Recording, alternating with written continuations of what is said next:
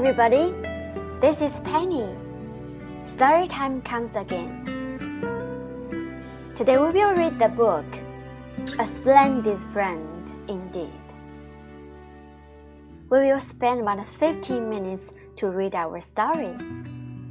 Let's encourage our kids to learn and speak some English. Enjoy your time.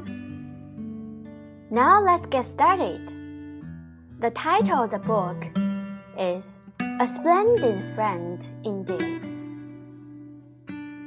This is a story about a bear and a goose.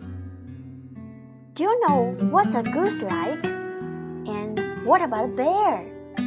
Do you still remember them? Look, this is Goose. He's white. What is he doing? Oh, look, the bear. He's big and white.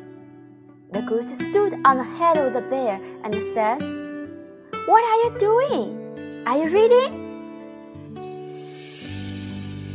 Do you like reading? And do you often read some books?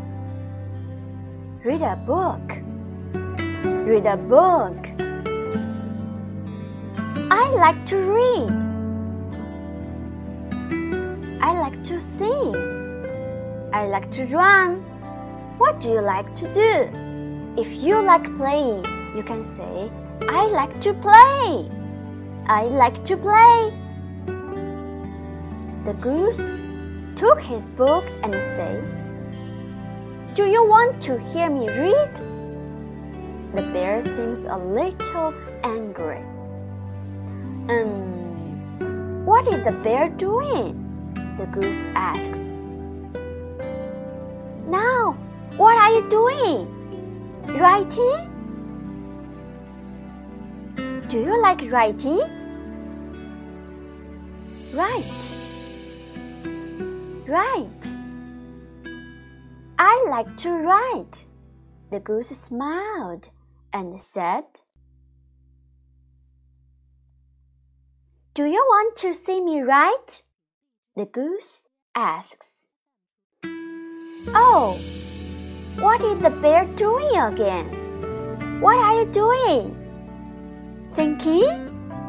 The goose looked at him and asked.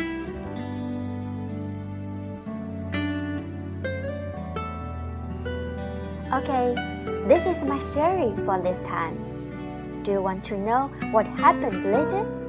What's the end of the story? See you next time.